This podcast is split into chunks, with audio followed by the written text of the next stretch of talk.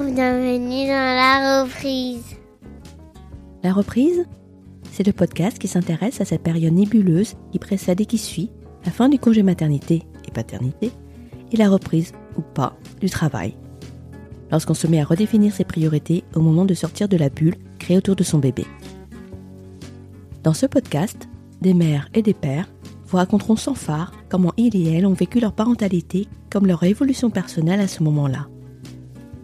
Et des experts viendront vous apporter leurs analyses et leurs outils pour cette période si particulière, mais dont on parle finalement rarement. Je suis Tinuan, la créatrice de ce podcast, et je suis moi-même dans cette phase de transition après l'arrivée de mon deuxième garçon. Je veux aider les parents à mieux se préparer à cette nouvelle vie, et je veux aussi contribuer à faire bouger les mentalités sur le sujet, à déconstruire l'injonction à la performance qui passe trop souvent sur cette période. Si vous aimez ce podcast, n'hésitez pas à vous abonner et à soutenir son développement en lui mettant un commentaire et même 5 étoiles sur Apple Podcast. Lorsque je suis venue interviewer Mathilde Chezen, il y a quelques mois, j'ai été happée par son histoire extraordinaire. Et c'est au montage que j'ai réalisé la richesse de son témoignage, un témoignage quasi choral. Au son de sa voix, vous allez vibrer pour trois personnes. Trois personnes profondément liées entre elles, depuis ce qui aurait pu virer au drame, mais qui finit heureusement à happy C'est l'histoire d'un couple uni dans l'adversité une course contre la montre pour sauver leur fille Hortense, qui avait besoin d'une greffe en urgence. C'est aussi l'histoire d'une femme qui voulait tant reprendre le travail qu'elle avait avancé sa date de reprise, mais qui voit ses projets tomber à l'eau avec le confinement, puis la maladie de sa fille. Mais Mathilde n'est pas du genre à se sacrifier en silence, parce que le prix à payer est lourd.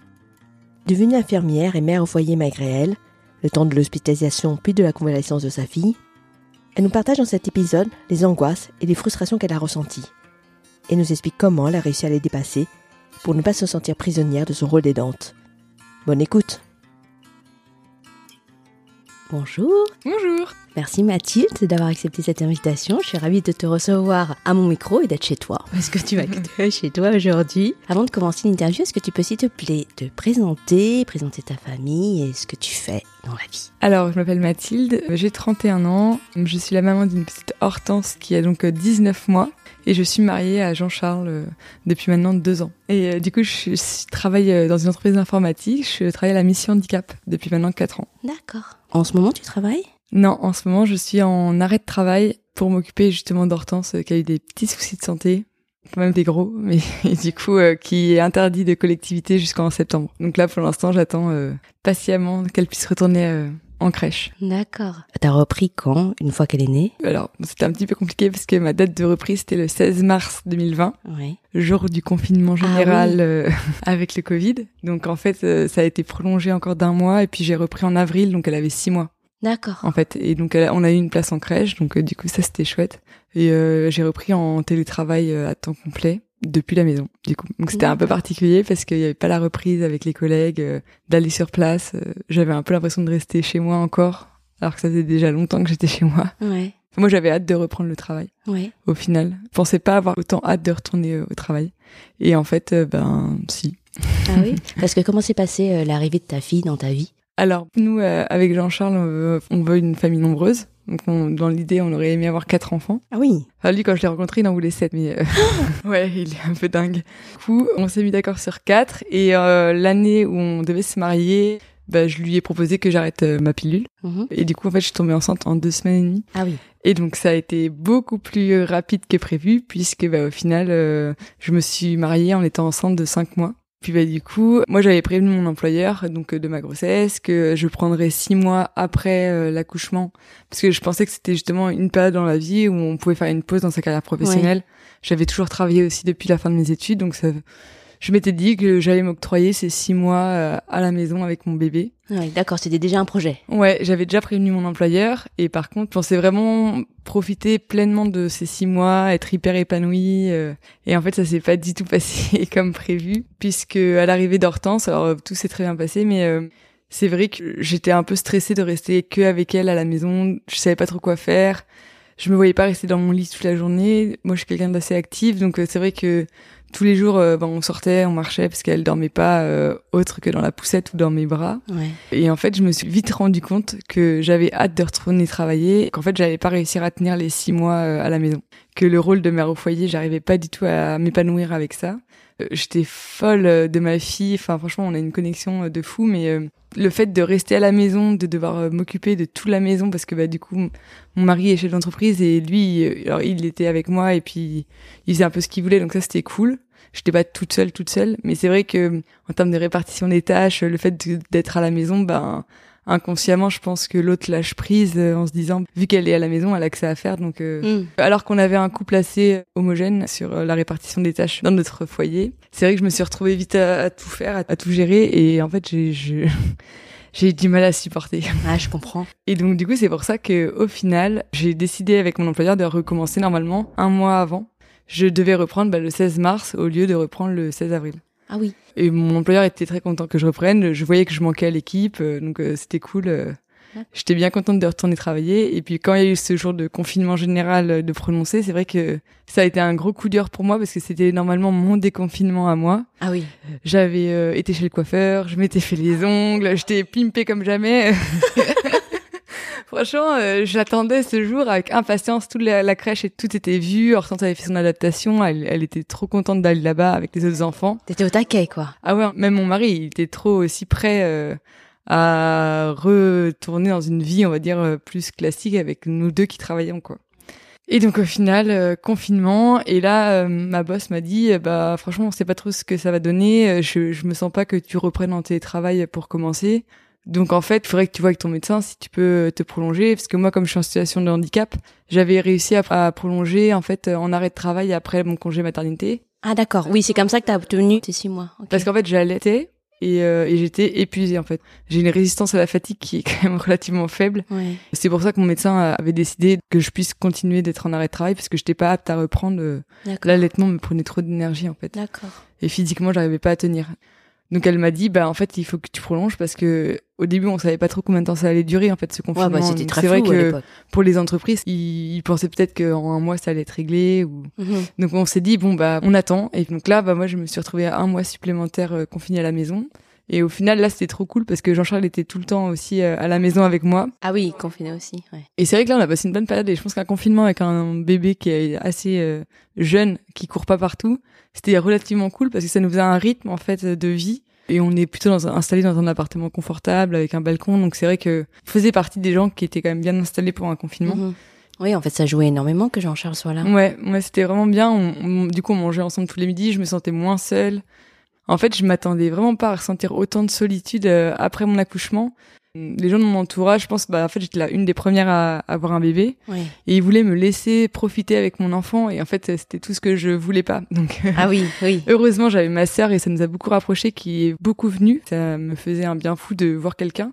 Mais mes amis avaient un peu du mal à comprendre le, besoin que j'avais de voir des gens. Et comme j'étais un peu bloquée à la maison, parce qu'avec le métro, c'était compliqué, euh, je ouais je me sentais vraiment hyper seule quoi. Et euh, heureusement que Jean-Charles était pas salarié d'une entreprise parce que moi donc je gérais toutes les nuits et lui euh, il gérait tous les matins en fait et moi je dormais jusqu'à ce que Hortense ait faim. D'accord. En fait donc jusqu'à 10 11 heures j'arrivais à dormir au moins 3 heures euh, d'affilée pleine et donc il était vraiment hyper présent et ça c'était quand même une chance parce que si j'avais un mari qui faisait du 8h 17h ou avec des horaires hyper fixes ça aurait pas été euh, la même quoi. Parce que lui concrètement, il a pu s'impliquer comment? Il a il a réussi à prendre euh, quelques jours un congé paternité, comment ça se passe quand tu es quand chef d'entreprise? Oh, c'était assez flou. Donc, euh, globalement en fait Jean-Charles il travaille tout le temps et il travaille jamais. Enfin en fait bah c'est lui qui fait ses horaires qu'on soit en vacances, qu'on soit pas en vacances, il y a pas trop de règles en fait. Dès qu'il y a du boulot, il bosse et puis quand il y a des périodes plus plus creuses, il bosse moins et mais globalement sa boîte euh, c'est un peu comme sa deuxième femme, quoi, en fait. Oui, d'accord. c'est même sa première femme parce qu'il a créé avant moi, avant de me rencontrer. En fait, il a pas pris euh, de congé paternité, mais par mhm. contre, il était tout le temps là, euh, tous les matins, pendant deux mois. Enfin, tant que j'avais besoin, en fait. d'accord. Il restait avec moi. je me souviens, la première journée où on est rentré de l'hôpital, il devait aller travailler et puis je l'ai appelé en pleurs à 15 heures en mode il faut que tu rentres là je, je sais pas quoi faire du bébé quoi ah oui et c'était vraiment d'être seule avec elle qui m'angoissait parce que je m'en occupais bien et je savais quoi faire. Et, mais c'était vraiment cette histoire d'être seule euh, avec un enfant et de pas savoir euh, trop quoi faire de mes journées euh, à part rester dans un canapé à l'été parce qu'en fait elle passait énormément de temps à téter à téter et je connais ça je voyais toute la merde qui s'accumulait dans mon appartement et je voyais tout ce que j'avais envie de faire et j'étais juste bloquée. Enfin, j'ai adoré allaiter, mais c'est vrai que c'était un peu dur quand même. Et Ouais. heureusement qu'il m'a beaucoup soutenue. Parce que sinon, j'aurais abandonné euh, bien avant. Ouais. Donc j'ai allaité au final sept mois et demi, donc j'étais contente. Et puis euh, j'ai arrêté bah, quand j'ai repris le travail euh, du après le premier confinement. J'ai repris le travail du coup en avril à mi-temps Ouais. pour commencer. D'accord. Et donc là, Hortense était a- avec nous parce que la crèche avait pas réouverte. Donc j'avais deux jours de travail et le reste où je travaillais pas. Donc les jours où je travaillais, bah avec Jean-Charles, on se la, on se la passait en gros en fonction des, des réunions de l'un et l'autre. euh, Ah oui, d'accord. Lui, il était à la maison. lui il était encore à la maison, donc euh, du coup il était dans le bureau, moi j'étais dans le salon et puis bah elle allait de l'un à l'autre euh, en fonction. Oui, lui, il a un- une entreprise qui lui permet d'être, de faire du télétravail aussi. Bah de toute façon là il y avait eu le confinement général et tout et du coup il avait mis tous ses équipements en télétravail D'accord. et donc lui aussi était en télétravail et puis euh, en avril c'était encore le confinement. Oui. Donc au final bah j'ai j'ai repris euh, un mois après la date prévue quand Hortense avait six mois en télétravail. Alors c'était pas hyper cool parce qu'en fait euh, ben je pense qu'il y avait un gros stress de la part de l'entreprise euh, bah, de toute cette situation. Nous on appelait tous les salariés handicapés pour voir s'il y avait pas de personnes trop isolées Ouais. qui étaient mal. euh, puis bah il y en avait. Donc c'était compliqué de gérer, euh, c'était un peu inédit aussi de pour nous de gérer euh, ce genre de situation. Bah, il sûr. fallait mettre tous les aménagements de poste de toutes les personnes chez eux. euh, donc euh, il fallait dédoubler tous les aménagements de poste. Enfin, Et puis tout ça en catastrophe avec des entreprises qui livrent pas forcément. ouais, c'était hyper compliqué et c'est vrai qu'on sentait qu'il y avait un stress et donc de reprendre dans cette euh, dans ces conditions. J'étais bien contente. Il y avait ma remplaçante qui était toujours là, qui avait été prolongée Ah oui. et donc du coup elle était avec moi et on et pour la première fois du coup je travaillais en binôme avec quelqu'un parce qu'avant j'étais toute seule sur le poste. D'accord. Ouais. Donc j'étais hyper contente qu'elle soit là pour le coup parce que ça a fait une bonne transition. Mais c'est vrai qu'il y avait un, un stress qui était assez euh, important et on avait des réunions le matin et le soir tous les jours. C'était vraiment très très lourd quoi. Au final après, bah, là, en juin, euh, je suis repassée à temps plein, la crèche a réouverte. Et là, du coup, c'était trop cool parce que ben, on a vraiment pris un rythme avec euh, avec bah, ma famille, quoi, en fait, euh, où euh, Jean-Charles et moi, on était encore en télétravail. Donc le midi, on mangeait ensemble, on allait chacun à notre tour déposer Hortense à la crèche. Il y avait une vraie équité en fait Mhm. euh, retrouvée et Ouais. ça me faisait vraiment beaucoup de bien. Ouais. À ce moment-là, c'était vraiment chouette. Et je pense que le mois de juin, c'est ça a été un des meilleurs mois de été un des meilleurs mois de mon post accouchement parce qu'au final, euh, j'avais vraiment l'impression de retrouver une vie cérébrale et euh, de réfléchir, de reprendre mes sujets. Donc euh, moi, je m'occupe de l'aménagement de poste des salariés handicapés, donc c'était hyper intéressant. Euh. Et Hortense, elle était trop contente à la crèche. On Ouais. voyait qu'elle était hyper épanouie, qu'elle était trop contente avec les autres enfants, donc ça faisait vraiment plaisir. Le seul truc un peu difficile, c'est qu'on passe d'être euh, H24 avec son enfant à le voir euh, à peine deux heures dans la journée. Donc euh, on avait un peu l'impression de louper des trucs, euh, de par moment, euh, on la dépose le soir, le matin, elle nous fait coucou alors qu'elle avait jamais fait ça de sa vie. Ouais. Ça, c'était un peu, euh, un peu plus touchy. un peu mal au cœur ou? Bah, c'est sûr que, enfin, c'est pas mal au cœur, mais c'est vrai qu'on se dit, ah, là, bon, bah, là, on commence déjà à louper des choses, quoi. Ça va aller très vite. euh. et à cette époque-là, enfin, la crèche s'était lancée, voilà. Moi, je, je pensais que ça allait être comme ça, bah, pour euh, tout le temps, quoi. Ouais. Et en fait, euh, non. Il s'est passé des petites péripéties qui ont fait que, bah, au final, j'aurais bien profité de deux ans d'hortense à la maison, quoi. Ah oui. Alors juste avant de- d'y revenir, est-ce que tu peux me dire si, euh, en reprenant le travail, pour toi comme pour ton mari d'ailleurs, est-ce que le fait de devenir parent, ça a changé la manière dont vous avez travaillé ou l'importance que vous avez donnée au travail, ne serait-ce qu'au niveau des horaires? Enfin, c'est sûr que par rapport aux horaires, ça a changé quelque chose, parce qu'on avait les contraintes de la crèche. Généralement, Jean-Charles allait la déposer le matin, et puis moi, j'allais la récupérer le soir, parce que du coup, je terminais à 18h. euh, Mhm. Enfin, il fallait vraiment que je termine à 18h pour aller la chercher. Alors que Jean-Charles, euh, bon, il peut commencer un peu plus tard le matin, mais par contre, le soir, euh, il a pas trop de d'horaire. euh. Ce qui est sûr, c'est que hum, lui comme moi, on avait envie de profiter d'Hortense quand elle était à la maison et vraiment de lâcher prise par rapport au, au travail quand elle était avec nous, quoi. C'était, on se disait que, bah voilà, on lui devait bien ça, on, on avait déjà toute la journée pour nous. Bah, il fallait que quand elle était avec nous, on puisse vraiment profiter d'elle et qu'on soit avec elle. Les week-ends étaient encore euh, plus intenses parce que, en plus déjà, on, c'était après le confinement, donc on refaisait plein de trucs, on pouvait retourner voir les gens euh, qui nous avaient bien manqué euh, pendant ces mois. Et ouais, non, c'est vrai que moi, j'ai toujours eu une relation au travail assez saine, c'est-à-dire que je m'investis dans ce que je fais, j'aime beaucoup ce que je fais, mais c'est pas ma vie. euh, Ouais. je pouvais faire des gros horaires en fonction des événements qu'il y avait, mais euh, c'est vrai que j'avais une relation plutôt assez saine en fait par rapport à ça. Jean-Charles c'est différent puisque c'est son entreprise donc c'est son bébé, il a une dizaine de salariés, il, il faut que les gens puissent compter sur lui. Donc c'est vrai qu'il il travaillait quand même beaucoup plus que moi euh, Mhm. bah pour en plus euh, quand on s'est rencontrés euh, c'était sa startup elle avait quand même deux ans donc c'était encore ouais. tout nouveau quoi. Donc il y avait vraiment besoin de de beaucoup beaucoup travailler quoi. Et dans ta manière de travailler, t'as vu une différence? La maternité t'a apporté quelque chose? Franchement je sais pas. Non j'ai pas l'impression bah je pense que je suis quelqu'un d'assez enjoué et enfin, et positif tout le temps et c'est vrai que en fait j'étais trop contente de retourner travailler c'était vraiment un bien fou Ouais. Et c'est vrai que du coup, j'étais hyper épanouie. Donc je pense que ça se ressentait dans ma manière de travailler, le fait que j'étais contente d'être là, Mm. que j'étais contente d'avoir ces moments pour moi et en même temps euh, le soir de retrouver mon, mon bébé, quoi. Mais euh, je n'ai pas l'impression que ça m'ait changé fondamentalement, euh, foncièrement. euh. Non, je pense pas. D'accord. Et donc ce temps un peu idyllique a duré combien de temps avant que Un mois et demi. Ah oui. Donc c'était. Oui, t'as pas euh, forcément eu non plus énormément de recul pour voir si la maternité t'avait apporté quelque chose. C'est clair. Mais c'est pour ça que je te dis, le mois de juin a été euh, juste génial, en fait. En plus, j'ai fêté mes 30 ans. Et j'avais même fait la remarque à Jean-Charles en me disant, je pense qu'on pourrait pas être plus heureux, en fait, Ah euh, oui. que à ce moment-là. Enfin, Ouais, vraiment. t'avais je- trouvé le super équilibre. Ah ouais, le- je, je me sentais bien, euh, bien dans mon couple, bien dans ma vie. Je, je dormais assez la nuit parce qu'Hortense, elle faisait ses nuits.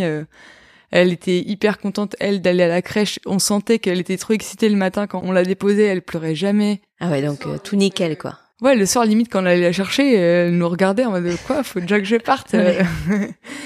Il y avait juste une ombre au tableau, c'est que son ventre euh, devenait de plus en plus gros et Ah euh, gonflait. Enfin, elle avait un ventre très dur et très gonflé. Ouais. Et ça m'inquiétait, mais je la crèche ne nous disait rien. Pour eux, c'était juste des problèmes de constipation. Mhm. Et puis un jour, euh, son nombril a- est ressorti, vraiment comme euh, quand j'étais enceinte d'Hortense, en fait. Oui, oui, je vois bien. Et c'est là où je me suis dit, il commence à avoir un truc bizarre, ouais, parce Mm. qu'avant, elle avait toujours le ventre souple. Et du coup, mi-juillet, pour son rendez-vous des neuf mois chez le pédiatre, on est allé le voir et euh, je lui ai parlé de cette histoire de gros ventre que je trouvais bizarre, et, mais que pour autant personne ne trouvait si bizarre que ça. Mhm. Et il nous a fait euh, aller en urgence à l'hôpital Trousseau parce qu'il y avait un gros foie. Apparemment, elle avait un gros foie euh, Quand il palpait. quand il palpait euh, Ah le oui, ventre. ouais.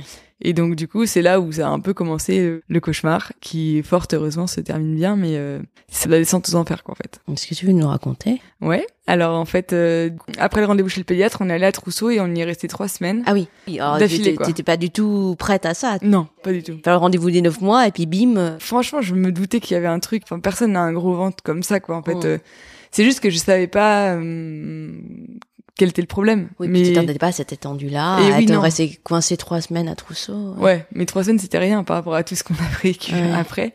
Et en fait, du coup, on a passé trois semaines. euh, vraiment, je pense, dans tout le combat qu'on a fait, c'était les plus longues parce qu'en fait, c'était la phase de recherche. Mm.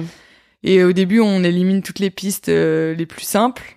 Euh, et déjà, les, les pistes qui sont simples mais qui font peur, les hépatites. euh.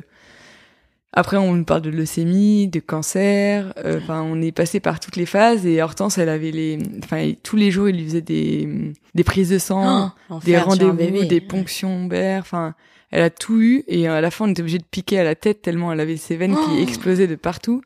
Et en fait ça c'était vraiment difficile parce que je voyais mon bébé qui était un bébé soleil bah, avant ça et genre les trois semaines de l'hôpital ça l'a euh, vraiment euh, assombri et on voyait que de jour en jour elle perdait sa joie de vivre et qu'elle se demandait qu'est-ce qu'on était en train de lui Lui faire encore. lui faire comme euh, ouais comme misère quoi. On sait pas quoi faire pour aider parce qu'en fait on peut rien faire. Il faut juste euh, ouais voilà on attend on attend. Et donc là il me restait deux semaines à travailler en juillet donc en fait j'ai fait une semaine de travail un peu à l'arrache. euh, je travaillais à l'hôpital le soir. Enfin on se relayait pour dormir à l'hôpital avec mon mari donc c'était euh, ouais c'était un peu cette semaine-là elle était un peu à l'arrache et puis après je me suis mis en arrêt de travail la semaine d'après quand ils nous ont commencé à nous parler de leucémie et de cancer là Ouais, tu dit. euh, Là, j'ai dit à mes responsables, je, suis désolée, je peux plus assurer, quoi. Ouais. Mm. Et donc, au final, ça s'est terminé qu'à Trousseau, ils ont rien trouvé. Et on nous a euh, transférés au Crélin-Bicêtre, qui est le centre de référence euh, du, du foie. Oui. Et donc là, on a dû passer par la biopsie du foie pour euh, voir euh, ce qu'avait Hortense. D'accord. Il a fallu qu'on attende deux semaines les résultats, donc là, on a pu partir en vacances. On est retourné au Crélin-Bicêtre au milieu du mois d'août, et là, ils nous ont annoncé que Hortense avait une maladie génétique, donc qui est extrêmement rare, puisqu'en fait, ils sont 30 cas euh, référencés dans le monde à l'heure Ah oui. actuelle. Ouais. C'est une maladie qui s'attaque au foie, qui fait que le foie ne synthétise pas une euh, molécule, enfin un nutriment en gros euh, de la nourriture Mhm. et qui la redistribue pas en énergie. Et en fait, le problème de cette maladie, c'est qu'en fait, ça fait des foies gras, en gros. Mhm. Et une fois que le foie a un trop plein de glycogénose, bah après, ça va s'attaquer au cerveau, au cœur, euh, aux muscles. Hyper dangereux. Ouais, bah, en fait, les espérances de vie d'un enfant qui a cette maladie, c'est de deux ans. Oh Donc on nous a annoncé que la seule solution pour la sauver, c'était une greffe de foie. Et là, franchement, à ce moment-là, euh, bon, le travail, on n'y pense plus, euh, tous les projets, on n'y pense plus. euh, Jean-Charles aussi, du coup? Bah, Jean-Charles, il, était, comme il pouvait, il continuait de travailler, mais bah, La tête est- ailleurs, quoi. le mois d'août, on était en vacances globalement, donc il se passait pas grand-chose pour sa boîte. Moi, j'étais en congé, donc par rapport à mon entreprise, ça posait pas de soucis. Mais c'est vrai que ouais, le, monde s'effondre quoi. En fait, on nous dit euh, notre bébé là, on nous annonçait vu sa situation qu'elle allait pas survivre à l'année 2020. Oh Donc euh, qu'en gros, euh, on fêterait pas Noël ensemble, que ah oui. ouais. Et donc euh, quand on vous annonce ce genre de choses, enfin franchement, ça fait vraiment flipper. Ouais, mais vraiment vraiment Mais flipper. j'imagine. Et donc on est retourné en vacances parce qu'ils nous ont dit bon pour l'instant on est au mois d'août, euh, le processus de greffe on va commencer en septembre. On a fait toutes les études génétiques avec Jean-Charles pour Hortense et là il y avait ouais un mois d'attente. Et donc du coup bah on est allé en Bretagne chez mes parents avec toute ma belle famille aussi qui était du voyage. On a décidé de faire baptiser Hortense euh, un peu en dernière minute avec le prêtre et on a fait une grande fête euh, bah, tous ensemble pour euh, célébrer Hortense quoi. Et, mais c'est vrai que c'était assez bizarre cette ambiance euh, un peu de mort et en même temps de joie. euh, des vacances euh, où on voit des enfants qui sont en pleine forme et c'est vrai que personnellement c'était jalouse quoi enfin c'était c'était hyper dur quoi euh, de, de voir toute cette vie ouais Tellement injuste. Ouais après bah voilà c'est la faute à pas de chance. Et en fait moi j'ai déjà eu des problèmes de santé vu que j'ai fait des AVC quand j'étais jeune et puis bah, maintenant je suis en situation de handicap. Je m'étais tellement dit que voilà j'avais eu mon lot de d'emmerdes et que ça allait passer sur quelqu'un d'autre euh, pour le reste de ma vie. T'as eu ton quota et puis. Ouais. je pense que j'étais un peu trop optimiste parce que bon en fait c'est pas si simple que ça. Et la vie elle est quand même globalement elle est assez longue. Donc euh, moi s'il m'arrivait ça à 20 ans j'en ai 30 bah voilà c'était le cadeau des 30 ans euh, pour commencer cette nouvelle dizaine mais bon au final donc on a passé quand même des bonnes vacances euh, enfin c'était compliqué moralement mais le fait d'être soutenu d'être entouré c'était vraiment chouette d'être euh, avec tout ce monde là et puis bah en parallèle j'ai créé mon compte Instagram donc euh, il était un foie Mhm. où j'ai rapidement eu euh, beaucoup de personnes qui se sont euh, abonnées et pareil on a reçu mais des tonnes de messages mais trop gentils vraiment hyper optimistes où donc je donnais des nouvelles parce qu'en fait avant ce compte je, je me passais mon temps à envoyer des messages dans des groupes WhatsApp et, Ah oui. et je faisais euh, vraiment euh, community manager de ma famille quoi en fait et Jean-Charles il répondait à plus personne et du coup genre j'étais là bon, tout le monde me pose des questions et je devais répondre à chacun et ça m'a pris la tête et je me suis dit bon allez je vais faire un truc euh, je centralise. Ouais, voilà, vous aurez l'info là, euh, et puis voilà. Et euh, c'est vrai que je pense que ça a été bénéfique parce qu'il y a beaucoup de gens qui nous demandaient des nouvelles et euh, c'est, enfin, je les remercie parce que ça nous a fait vraiment beaucoup de bien d'être euh, autant soutenus. Pour le coup, le sentiment de solitude s'est un peu euh, effacé. Mhm. Et donc du coup, on a passé les vacances et puis on est rentré en septembre et là, euh, je me suis mis en arrêt de travail avec euh, mon médecin traitant qui m'a dit bah voilà pour fatigue, dépression, euh, anxiété, euh, c'était pas possible que j'aille euh, travailler. Là, c'était l'arrêt de travail euh, pour toi. Ouais, C'était pas la, la JPP. La GPP, c'est l'allocation journalière de présence parentale et c'est une aide qu'on peut demander à la CAF lorsqu'on doit s'occuper de son enfant gravement malade ou, ou handicapé. En fait, la JPP, euh, par rapport à mon salaire, enfin, je perds énormément. Ah euh, d'accord, ok. Et en fait, quand on est en arrêt de travail, alors bon, même en longue maladie, ce qui était mon cas, du coup, je suis payé 95% Ah oui, de mon parce que t'as peut-être la prévoyance, euh, Voilà. t'as Donc, en des fait, accords bah, c'est d'entreprise. ça. Ok. Alors que la JPP, euh, ça fait 900 euros par mois et moi, je perdais plus de la moitié de mon salaire et euh, c'était financièrement pas possible, quoi. Dans tous les cas, vu la situation, j'étais incapable de travailler. Oui, t'aurais pas été concentré. Enfin, Ah bah non, non, mais... Donc mon médecin m'a dit, il y a aucun sujet sur le fait que, euh, même si la Sécu vient euh, poser des questions, euh, ils valideront euh, cet arrêt. bien sûr. Donc j'ai commencé en arrêt de travail euh, grâce à lui. Puis en septembre, on a commencé bah, l'inscription pour la greffe, quoi, en fait. D'accord. En se disant qu'il fallait qu'on aille très très vite, même si l'état de d'Hortense était bon. En fait, ce qui est bizarre, c'est que j'ai pas de souvenir d'Hortense euh, vraiment. Alors, hor- hormis du fait que elle était moins heureuse, mais physiquement, euh, elle a toujours bien mangé, euh, elle a toujours joué. elle- Enfin voilà, elle, elle montrait toujours des signes de vie quand même relativement euh, forts, comparé aux autres enfants qu'on avait dans le service qui se dégradaient euh, encore plus vite, quoi en fait. euh. Donc c'était rassurant de l'avoir comme ça et on nous disait que de toute façon, la réussite d'une greffe se joue beaucoup aussi sur l'état de santé de l'enfant au moment de la greffe. Donc si elle est en pleine forme physiquement, il y a de plus en plus de chances qu'elle soit euh, bah, qu'elle récupère bien. Et c'est effectivement ce qui s'est passé parce que elle a eu une euh, récupération incroyable. D'accord. Donc euh, on a commencé tous les process, on est bah, on est allé à l'hôpital donc pendant 15 jours au mois de septembre. Et puis après, Hortense, on devait fêter ses un an au mois d'octobre, donc elle avait un an le 12 octobre. Et les médecins ont été cool, ils nous ont laissé fêter son anniversaire en famille avant euh, qu'on commence l'hospitalisation pour euh, la, greffe. D'accord. Alors autant j'ai du mal à regarder ces photos de cette, cette période euh, où on a fêté son anniversaire, mais par contre sur le coup c'était trop chouette. Il y avait ma famille et ma belle famille qui étaient là. Mon beau-frère était venu de Dubaï, donc c'est le parrain d'Hortense. Ah oui. On a fait une petite fête ici, c'était chouette. Ça respectait pas trop trop les gestes barrières, mais j'avoue que à ce moment-là, on. Ouais, tu te dis. On était au-delà, au-delà. Ouais, c'était ça, c'était tant pis faut choisir euh, quel est le combat et là c'est clair que c'était de nous soutenir euh, pour la grève surtout qu'en plus comme euh, on était en plein Covid ben personne ne pouvait aller à l'hôpital pour nous remplacer pour nous soulager pour venir nous voir mhm. c'était soit Jean-Charles soit moi on était complètement coincés là-bas donc il savait qu'il reverrait pas Hortense ben il savait pas quand en fait oui. Ouais, donc c'était important. Ouais, c'était important qu'on soit tous ensemble ce week-end-là. C'était hyper émouvant. Enfin, c'était ouais, c'était paradoxal quand même comme euh, comme sentiment que j'avais à ce moment-là. Surtout que ma belle-sœur et mon beau-frère nous ont annoncé qu'ils attendaient un petit bébé. Donc euh, on était trop contents pour eux. Franchement, ça ça faisait vraiment plaisir de, de les voir construire leur famille. Mais euh, bon, bah nous on était en train d'essayer de sauver le nôtre. Donc c'est vrai que c'était aussi c'est toujours un peu compliqué de recevoir les bonnes nouvelles à ce moment-là. Puis après, bah, on est parti à l'hôpital, quoi. Et là, franchement, c'était hyper dur parce que donc Hortense a eu une sonde gastrique. Il voulait absolument, même si elle mangeait bien, la nourrir en complément pour qu'elle soit la plus grosse possible, on va dire, euh, avant la greffe, parce qu'il savait que après une greffe, les enfants perdent beaucoup de poids. Ah oui, d'accord. Donc du coup, le but c'était vraiment euh, pas de la gaver, mais un peu quand même. Et, c'était un peu difficile de la voir avec cette sonde dans le nez. Franchement, c'est, ouais, enfin même le, déjà rien que le fait de lui la mettre, euh, c'était hyper dur.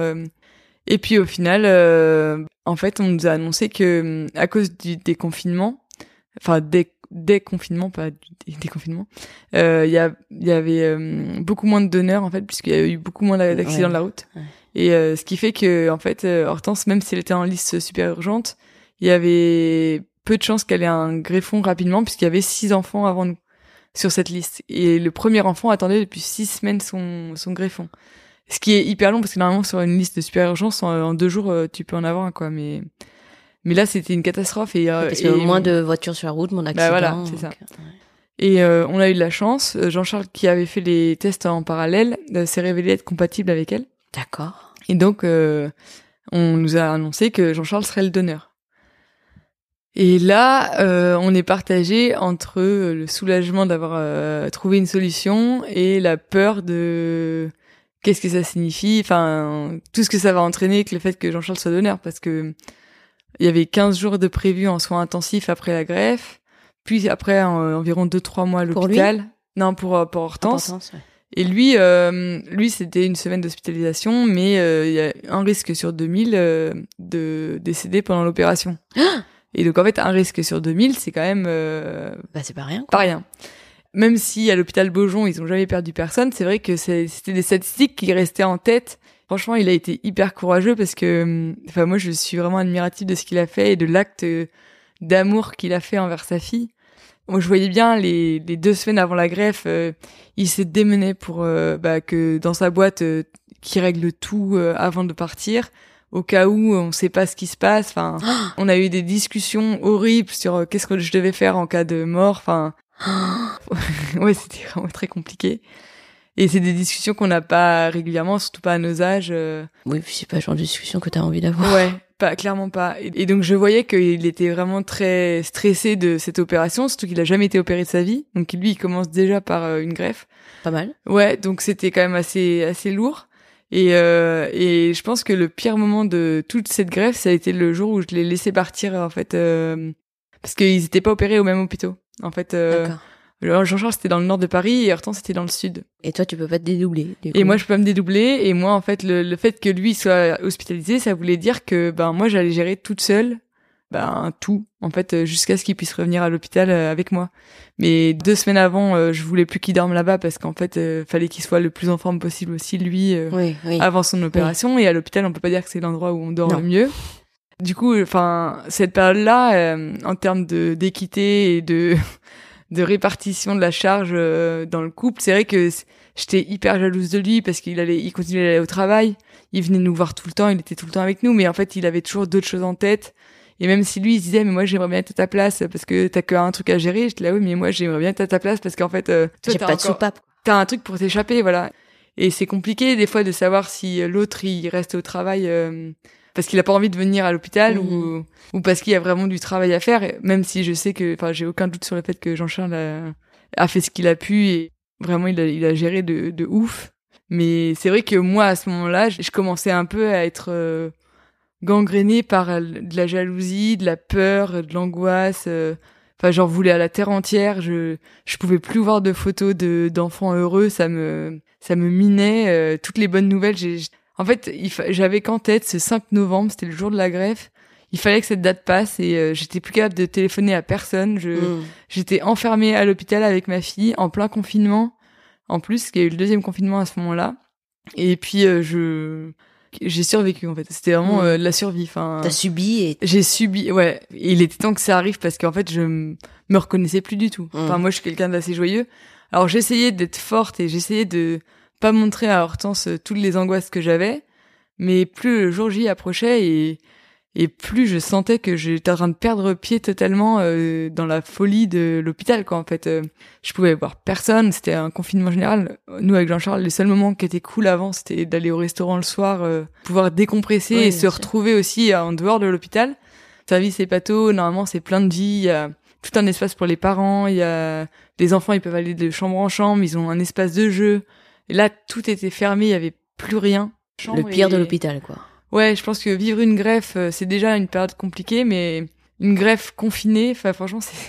Et puis euh, Hortense, elle a pas le droit de voir des gens avant parce qu'il fallait absolument pas qu'elle soit malade. Oui. Bon, sûr avec le Covid, euh, dans tout ça. Et du coup, c'était hyper stressant parce que, ben moi, j'ai mis entre parenthèses ma vie pro, ma vie perso. Enfin, toute ma vie sociale, je voyais plus personne. Et à partir du mois d'octobre, c'était silence radio. Jusqu'au mois de janvier, on a, ouais, on a quasiment vu personne en fait. Ouais. Et au final, euh, cette greffe. Et euh, en fait, je pensais vraiment que j'allais vivre la pire journée. Et finalement, euh, le fait de voir partir Hortense au bloc, ça m'a mais soulagée. Genre, je me suis sentie sereine. Je me suis dit bon, c'est bon, là, elle est dans le bloc, il peut plus rien se passer, ils peuvent plus nous la retirer. Enfin, elle va être greffée et et j'ai reçu une vague d'amour mais incroyable via Instagram. Mais vraiment, je me suis dit si j'ai reçu autant de messages positifs, c'est qu'il y a plein d'ondes positives qui sont envoyées sur ma fille à ce moment-là et tout le monde pensait à nous, mettait des bougies, des prières, enfin franchement c'était ça va marcher. Ouais, je me suis sentie portée. Mes parents m'avaient organisé une bonne journée, on avait fait de la sophrologie, on avait fait une raclette, ça c'était chouette. J'ai rapidement eu des nouvelles de Jean-Charles comme quoi tout se passait bien. Et donc tout s'était très bien passé, donc franchement j'étais soulagée. Euh, j'avais reçu plein de surprises dans la journée de mes copines. Euh, Enfin, ouais, bizarrement, genre euh, j'ai un, un, souvenir de cette journée, mais hyper euh, pisse, quoi. Et puis à 20h, on m'appelle en me disant euh, c'est bon, la greffe est terminée, après 12 heures d'opération, euh, vous allez pouvoir voir votre fille, tout va bien, tout s'est très bien passé. Et là, mais ça a été le soulagement incroyable. Ah ouais. Et j'appelle Jean-Charles pour lui annoncer la bonne nouvelle, et lui, il me dit je viens de faire une hémorragie interne, donc je repars au bloc. Ah non. Et là, franchement, mais coup de massue, je la quoi Il fait oui, mais t'inquiète, euh, c'est l'histoire de un quart d'heure, et ils ouvrent, ils aspirent, ils referment. Je fais bon, bah de toute façon, euh, ok. Donc là, j'étais toute seule à l'hôpital parce que j'étais revenue à l'hôpital pour aller voir Hortense. Et au final, ils m'ont oublié euh, en soins intensifs dans la salle d'attente des parents, donc j'ai pas pu voir Hortense avant une heure du matin. Ah c'est l'hôpital, mais j'avoue que du coup, je commençais à stresser de. J'avais pas de nouvelles de Jean-Charles, j'avais pas, de nouvelles d'Hortense. Euh, et puis là, il y a une infirmière qui me voit, elle me dit, mais qu'est-ce que vous faites là? Je bah, j'attends ma fille, elle a dû être installée et tout. Euh. Ah oui, oui, c'est bon. Euh... Ah bah excusez-nous, on est désolé, on a été pris sur d'autres trucs. Euh... Fallait vous manifester. Je sais franchement, euh... non, je, je pouvais pas là. Genre, euh, je suis plus d'énergie. Je suis levée depuis 4 heures du matin. Il est 1 heure du mat. Je vais bientôt faire le tour du cadran là. Je... Juste laissez-moi voir ma fille et je vais rentrer me coucher. Et, et j'ai vu ce petit bébé euh, relié à tous ces tubes de machines et franchement ça c'était incroyable de l'avoir comme ça mais vivante et qui respirait et Et là, c'était une émotion mais incroyable quoi. Et du coup, j'étais vraiment vraiment soulagée, c'était vraiment c'était vraiment le mot. Et là à ce moment-là, par rapport à mon entreprise, j'ai eu bénéficié des dons de jour. Ah, sympa. Ouais, ouais pour pouvoir rester à l'hôpital en fait pendant deux mois sans arrêt de travail. Donc j'ai ah ouais, eu deux mois. eu deux mois de dons de RTT, de congé. Ouais, ouais, de la part de mes collègues et franchement, c'est ça m'a vraiment euh, ben beaucoup beaucoup beaucoup soulagé d'avoir d'être sûr voilà et certain euh, de pouvoir passer ces deux mois sans me soucier d'argent ou quoi que ce soit de travail non plus parce que là en plus bah du coup on a vécu euh, la convalescence d'Hortense à l'hôpital et cette petite Chippy, elle a rien fait comme tout le monde. Euh, elle a une convalescence incroyable. On est sorti de réanimation au bout de 7 jours, alors que normalement on devait y rester 15. Ah oui. Et au bout d'un mois, on est sorti de l'hôpital euh, et on a pu fêter Noël tous ensemble euh, chez mes beaux-parents. Ah, et enfin, ouais, ça a été le plus beau cadeau de Noël. Moi, en plus, Noël, c'est ma période préférée de de l'année. Et ça a vraiment été, enfin, la magie de Noël, quoi. Je veux dire. La vraie. Moi, j'avais l'impression d'être face à un miracle de fêter Noël avec elle. Alors que par moments, je m'étais un peu résignée euh, en me disant, bah, de toute façon, c'est mort, on va jamais réussir à la sauver. Enfin, on passe par toutes les étapes, euh, de, l'optimisme au pessimisme le plus profond. Je me suis imaginé l'enterrer. Enfin, c'était... Franchement, euh, ce Noël, il, il, a un goût, mais genre tellement magique. J'étais trop, trop, trop contente, quoi. Et Jean-Charles, lui, donc ça s'est bien passé. Il est resté quatre jours à l'hôpital et il est rentré après. Et donc sa mère est restée avec lui parce que moi j'étais à l'hôpital, donc mhm. il devait pas rester tout seul. Il a eu 15 jours vraiment très douloureux. Je pense qu'on s'attendait pas à ce qu'il ait autant mal. Oui. Parce qu'on lui a quand même enlevé euh, tout le lobe gauche, en fait, euh, du foie. Il a pu voir Hortense au bout de 4 jours parce qu'en fait, euh, non, pas 4 jours, attends. En fait, il, il a, on sait pas trop ce qu'il a eu, mais je pense qu'à l'intubation, ils lui ont abîmé la lèvre et on a cru que c'était un bouton de fièvre en fait. Ah. Et sauf que ça c'est une contre-indication pour venir en soins intensifs, euh, surtout parce que ça attaque le foie en fait. Ah, et donc lui qui avait en tête qu'une chose se lever pour pouvoir venir voir sa fille à l'hôpital, euh, on lui a dit ben non là tant que vous avez cette marque là, on sait pas trop ce que c'est. Euh, ah oui. Vous pourrez pas rentrer en soins intensifs. Ouais, je pense que ça a été le pire moment pour lui au final de se dire je vais pas pouvoir voir Hortense. De se battre pour ça et puis finalement. Ouais. Et donc ça a vraiment été un gros coup dur moralement pour lui et pour moi aussi parce que du coup j'attendais avec une seule chose qu'on soit réunis tous les trois euh, à l'hôpital et que Hortense le retrouve aussi. On peut se dire ça y est, euh, c'est le début de la fin. Ouais, enfin, le, enfin le, bref, tu m'as compris. Il est retrouvé. Euh, moi Hortense elle m'a boudé quand elle a commencé à reprendre conscience. Elle faisait que de me bouder, elle me regardait pas et tout. Euh, elle voulait pas me voir et puis quand elle a vu son père, ça a été un grand sourire. elle, elle s'est jetée dans ses bras. Enfin, pas physiquement, mais en tout cas, elle était contente. et je voyais bien, enfin, dans leur regard qu'il y avait un truc maintenant qui les liait, en fait. Et c'est juste incroyable ce lien qu'ils ont ensemble, en fait. Euh.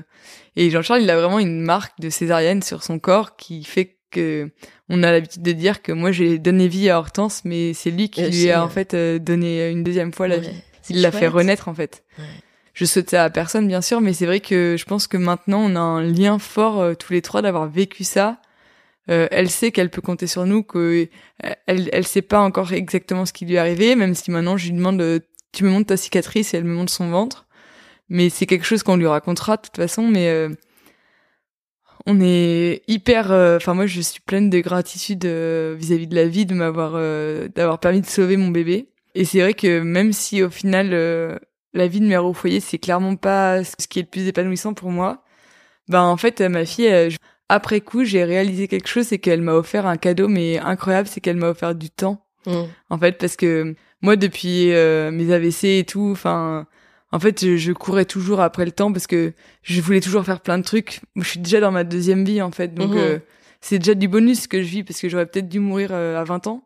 Et du coup, j'ai toujours couru après les voyages, après les jobs intéressants. Tu sais que ça peut s'arrêter. Ben voilà. Et j'ai toujours vécu hyper intensément. Mais des fois, quitte à passer peut-être aussi euh, à côté des... Enfin, à toujours vouloir faire trop en faire, des fois, on fait peut-être pas ce qui est juste nécessaire.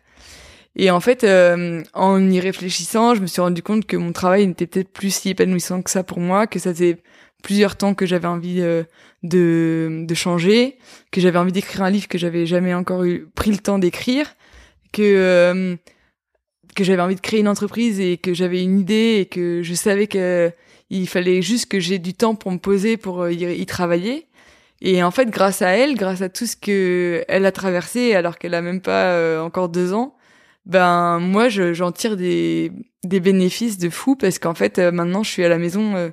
Donc on est rentré depuis janvier vraiment à la maison parce qu'elle a fait un, un, signe de rejet, donc on est retourné à l'hôpital en mhm. janvier. Et en fait, les premiers mois quand on est rentré à la maison, c'était pas les plus faciles parce que bah en fait, il a fallu retrouver un quotidien avec bah, les médicaments, les elle a un traitement anti-rejet maintenant euh, qui est quand même assez contraignant. C'est un traitement à vie, non? Ouais, c'est un traitement qui est à vie et t'as pas le droit de manger une heure avant et une heure après. Ah oui, donc. Donc en fait, il y a toujours un timing à suivre et moi qui suis pas du tout horaire, moi je suis plutôt la mère euh, pisse, on se laisse vivre et puis bah, tu manges quand t'as mhm. faim. Euh. Mhm.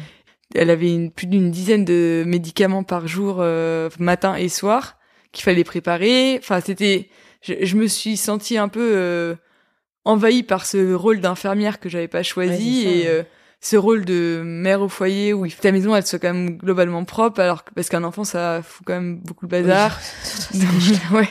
Donc j'avais l'impression de passer mon temps à juste euh, nettoyer faire à manger et nettoyer faire à manger et des lessives. Ouais, je et en fait euh, Jean-Charles lui était retrouvé dans sa vie parce qu'il avait son entreprise et c'est vrai que j'ai senti cette pointe de jalousie euh, repointer le bout de son nez et je me suis dit il faut que t'arrêtes parce que sinon tu vas pas du tout tu vas passer à côté de du temps. de tout ça en fait. et à partir du jour où je me suis dit bon écoute on va donc déjà les médicaments se sont un peu estompés parce que petit à petit il y en a de moins en moins. Donc ça déjà c'est plus facile. En plus euh, les résultats sont bons. Donc déjà il y a ce stress aussi de rechute euh, de rejet du greffon qui est toujours un peu qui nous pesait beaucoup au début qui s'est aussi éloigné après on allait toutes les semaines à l'hôpital maintenant on n'y va plus que tous les deux mois donc tous les mois tous les deux mois donc c'est aussi beaucoup plus souple. Et en fait, je me suis dit, bon, j'ai des salves de temps où elle dort, où elle joue aussi, elle, peut jouer toute seule, je suis pas obligée d'être tout le temps avec elle euh, à la stimuler. Mhm. Donc du coup, ces heures-là, je m'oblige à ne rien faire pour la maison et à les faire pour moi. Mhm. Donc j'ai réussi entre l'hôpital et la maison à finir d'écrire un livre. Où maintenant je cherche un éditeur. Je suis en train de réfléchir à voilà créer mon entreprise à l'issue de toute cette période parce que j'ai du mal à me projeter dans l'idée de revenir euh, dans mon emploi euh, même si j'adore mon travail, mais en fait, c'est vrai que j'aurais l'impression que toute cette année, elle serait passée pour rien, en fait. Enfin. Parce que tu dis que ça marque forcément euh, le bah, début d'une nouvelle vie. Voilà. Pour moi, c'est, pour moi, je suis à l'aube de ma troisième vie, en fait, là. D'accord. Pour moi, en septembre, quand Hortense elle retournera en collectivité, bah, il y, aura des trucs qui auront changé grâce à cette année. Cette année qui aura été à la fois, je pense, la plus dure et la plus incroyable année que j'aurais pu vivre. Et c'est vrai que je sais pas, je, je suis en pleine réflexion à l'heure actuelle de savoir est-ce que je me lance ou est-ce que je me lance pas, parce que le fait d'avoir un mari entrepreneur, est-ce que si moi je crée ma boîte aussi, c'est pas un peu trop risqué On vient d'acheter une maison, on a des mmh. crédits, enfin voilà. Mais aussi, Hortense m'a appris à, à juste euh, lâcher prise et à, et à vivre et à pas subir euh, mon quotidien.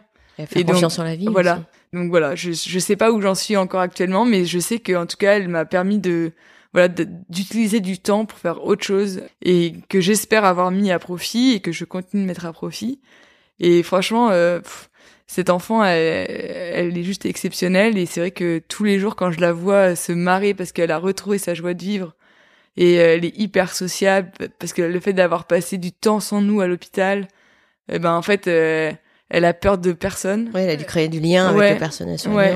Et en fait, euh, je, je peux la laisser à n'importe qui. J'ai l'impression qu'elle sera toujours en confiance euh, parce qu'elle sait qu'on l'abandonnera jamais parce que elle a vu que même dans la période la plus compliquée, on était là, on l'a, on l'a pas lâché, on lui a toujours euh, tout expliqué, on lui a jamais rien caché et euh, et je pense qu'elle a une telle confiance en nous qu'elle se laisse aller. Enfin, mais ça me fait trop plaisir de voir que elle est après tout ce qu'on a vécu ensemble, elle est pas non plus juste dépendante de moi en fait. Mmh elle a confiance en elle, elle a confiance en la vie et c'est juste incroyable de voir à quel point euh, voilà elle peut profiter de sa vie là euh, et, et, moi j'ai qu'une hâte c'est qu'elle puisse retourner en collectivité parce qu'en fait je vois qu'elle est tout le temps en recherche de liens que mm. elle a envie d'aller vers les autres elle a besoin d'aller vers les autres elle est un peu comme moi aussi et et ces moments où où on n'est pas ensemble euh, qui sont quand même pas nombreux ben on en profite chacune l'une et l'autre pour se ressourcer aussi et moi, je suis quand même fondamentalement convaincue que si la mère va bien, l'enfant va bien. Et donc là, le fait que moi, j'ai réussi à,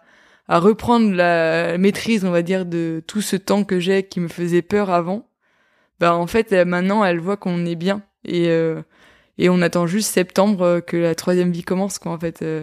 C'est en septembre qu'elle pourra retourner à la crèche, c'est ça? Bah, on attend l'aval des médecins et franchement, on a trop hâte, quoi, parce que je pense que là, quand je la vois jouer avec les autres enfants, je je sais qu'elle va elle va être hyper épanouie. Euh. Ouais. Et pendant tout ce temps, t'as été accompagnée? On a vu une, euh, une psychologue à l'hôpital euh, au moment de la greffe. Mais pour l'instant, j'ai fait le choix de pas spécialement être accompagnée maintenant parce que je sais pas si c'est maintenant que j'en aurais besoin. Là, le, le gros sujet qu'on a, c'est qu'en fait, euh, avec cette maladie génétique, on a décelé, donc Jean-Charles et moi, on, est porteurs euh, ah oui. d'un gène. Euh, en gros, Jean-Charles est mon âme sœur, mais clairement pas génétiquement, génétiquement, parlant. En fait, c'était le seul mec sur Terre avec qui il fallait pas que je fasse d'enfant, parce que c'était hyper rare qu'on tombe sur ce, ce type de gène et qu'on s'associe ensemble. Ah. Et donc du coup, on a une chance sur quatre euh, à chaque grossesse euh, d'avoir un bébé euh, qui sera malade. Ah Et je pense que c'est plutôt dans l'optique d'une deuxième grossesse, parce qu'en fait, nous, on sait qu'on n'est pas capable de revivre une greffe deux fois. Enfin, je pense qu'on peut le vivre une fois, mais. Ouais, je comprends. mais deux fois, trois fois, enfin, Jean-Charles a plus de fois donné. Je, enfin, moi, je, je veux bien là m'être mis entre parenthèses pendant deux ans, mais je sais que je n'arriverai pas à tenir non plus si c'est éternellement comme ça. Et pour le coup, on a toujours cette envie d'avoir plusieurs enfants. Et quand je vois Hortense et tout l'amour que j'ai pour elle, j'ai envie de vivre ça une deuxième fois et une troisième fois et peut-être une quatrième fois.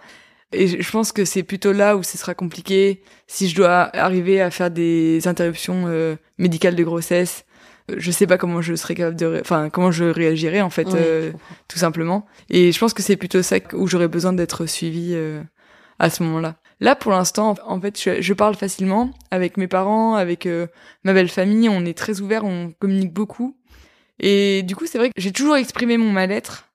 Et donc, je, je me sens pas prisonnière de ce mal-être. En fait, euh, tout le monde est au courant que je vis la pire période de ma vie, que je me fais chier à la maison, et que j'attends qu'une chose, c'est de reprendre des activités euh, et que Hortense aille en collectivité. Mais pour autant, voilà, j'espère en tout cas être arrivée à un stade où là, je me sens bien parce que je je me sens pas prisonnière de ce rôle de mère au foyer. Mm. J'arrive à me laisser du temps pour moi à faire autre chose. J'arrive à partir les week-ends sans mon mari et sans ma fille aussi pour euh, me ressourcer et ça me fait énormément de bien.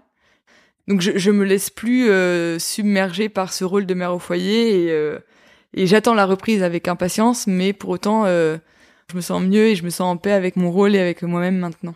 Et mm-hmm. c'est vrai que ça fait du bien.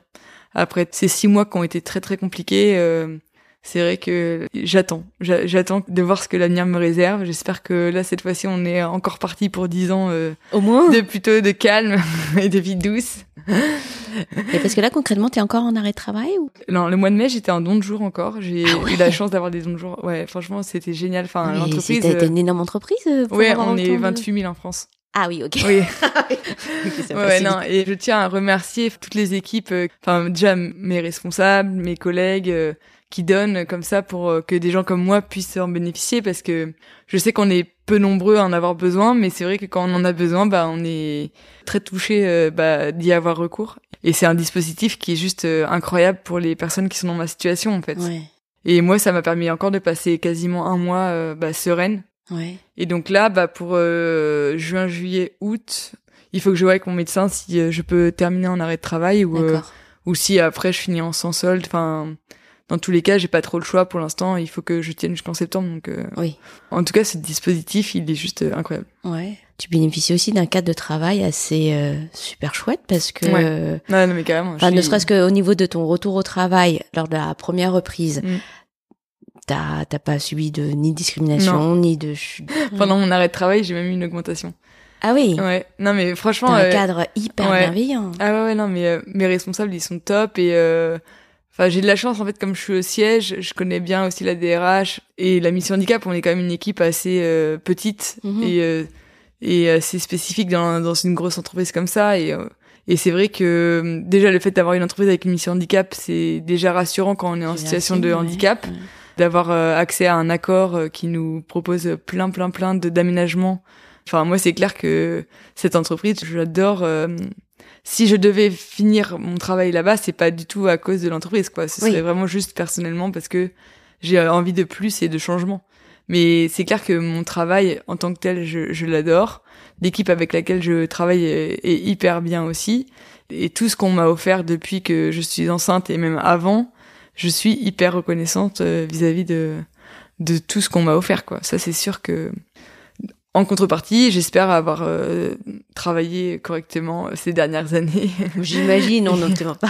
voilà. Et c'est vrai que bah, j'ai un poste qui est beaucoup en visibilité aussi, donc euh, il y a beaucoup de gens qui me connaissent dans l'entreprise. Donc moi, c'est vrai que mon histoire a touché particulièrement des gens et j'ai reçu aussi plein de messages de la part de mes collègues de soutien et ça fait ça fait plaisir je souhaite à personne de vivre ce qu'on a vécu, mais maintenant que maintenant que c'est fait, bon bah. Évidemment, tu l'as vécu dans les meilleures conditions possibles. Ouais. Déjà rien qu'en termes de soutien familial, de soutien entreprise, de soutien amical, je pouvais pas rêver mieux euh, comme euh, accompagnement. Le seul truc qui a été vraiment le plus pesant, c'est ces confinements et la période de Covid, quoi. Ah et ça, malheureusement, on n'y peut rien. C'était un peu le... ouais, c'était un peu la double peine en fait. Euh. Moi, je crois beaucoup au destin, au karma, au retour de la vie, et je me dis que si j'étais autant entourée aussi, c'est que je le mérite et que on le mérite euh, et que Hortense le mérite. Et et j'espère juste que pour elle, elle, saura faire d'une force euh, bah, cette euh, cette différence, tout comme moi j'ai réussi à faire que mon handicap est une force. Donc j'espère que voilà, on arrivera à lui inculquer ces valeurs-là et qu'elle elle, n'ait jamais honte de tout ce qu'elle aura traversé je pense que quand on commence comme ça euh, dans la vie, c'est que ça c'est pas pour rien. Je pense que euh, il va lui arriver plein de choses et j'espère que ce sera très très positif. C'est chouette. Puis toi, j'espère que tu vas trouver ta voie. Bah ouais, on y travaille. Euh, ça devrait bien se passer. Et je sais pas comment je peux avoir encore confiance en la vie quand je vois ce qu'elle me réserve, mais je me dis que par rapport à des gens qui vivent rien, bah en fait, je suis quand même chanceuse parce que je vis plein de choses. Alors, c'est vrai que je vis tout intensément, que ce soit les bons ou les mauvais moments. Mais euh, j'ai confiance, je, je sens que ça va bien se passer là. Alors je sais pas pour combien de temps, mais en tout cas, euh, ça peut pas être autrement. Là euh, maintenant, je suis à un stade où j'ai plein d'idées et euh, je peux pas retourner dans la vie que j'avais avant. C'est pas possible. J'ai trop appris cette année pour euh, revenir au même poste, au même endroit avec les mêmes gens. J'ai besoin de changement. Enfin, je veux dire, rien n'arrive par hasard et je pense que si cette grève de foi nous est tombée dessus, c'est que il faut en tirer des enseignements. Sinon, euh, si t'écoutes pas les signes euh, de la vie, à quoi bon? J'ai compris, j'ai bien compris. bah, je te souhaite une euh, magnifique et belle troisième vie. Oui, bah ouais, troisième vie, déjà à 30 ans. Une par décennie. merci beaucoup. Merci, à toi d'être venu. chouette. Cet échange avec Mathilde est un témoignage rare sur les difficultés des femmes qui sont à la fois mères et aidantes. Parce que les souffrances des aidants familiaux sont généralement tues, autant par culpabilité que par indifférence de la société, tant ce rôle est traditionnellement dévolu aux femmes. Heureusement, elle a pu compter sur un entourage familial et professionnel très ouvert et présent, son mari en premier lieu, impliqué jusque dans sa chair. Merci vraiment Mathilde de t'être livrée ainsi, et bravo à toi pour ce formidable chemin de résilience que tu as entrepris depuis tes 20 ans. Certes, c'est un chemin qui t'a été imposé par la vie, mais les leçons que tu en tires et que tu nous partages sont très inspirantes et surtout pleines d'espoir. Depuis l'interview, sachez que Mathilde a eu son deuxième enfant. Elle était enceinte lorsque je suis venue chez elle, mais ne pouvait pas encore l'annoncer. En parallèle, elle a aussi lancé son projet entrepreneurial, la Jeannet, une marque de finger food pour bébé. Voilà, c'est la fin de l'épisode. Si vous avez aimé cet épisode, n'hésitez pas à le partager autour de vous et sur les réseaux sociaux. C'est le meilleur moyen de faire évoluer les mentalités sur le sujet. Et si vous souhaitez soutenir ce podcast, un commentaire et une note de 5 étoiles sur Apple Podcast m'aideront beaucoup. Je vous donne rendez-vous dans deux semaines pour le prochain épisode. Et d'ici là, rendez-vous sur Instagram, at reprise.podcast.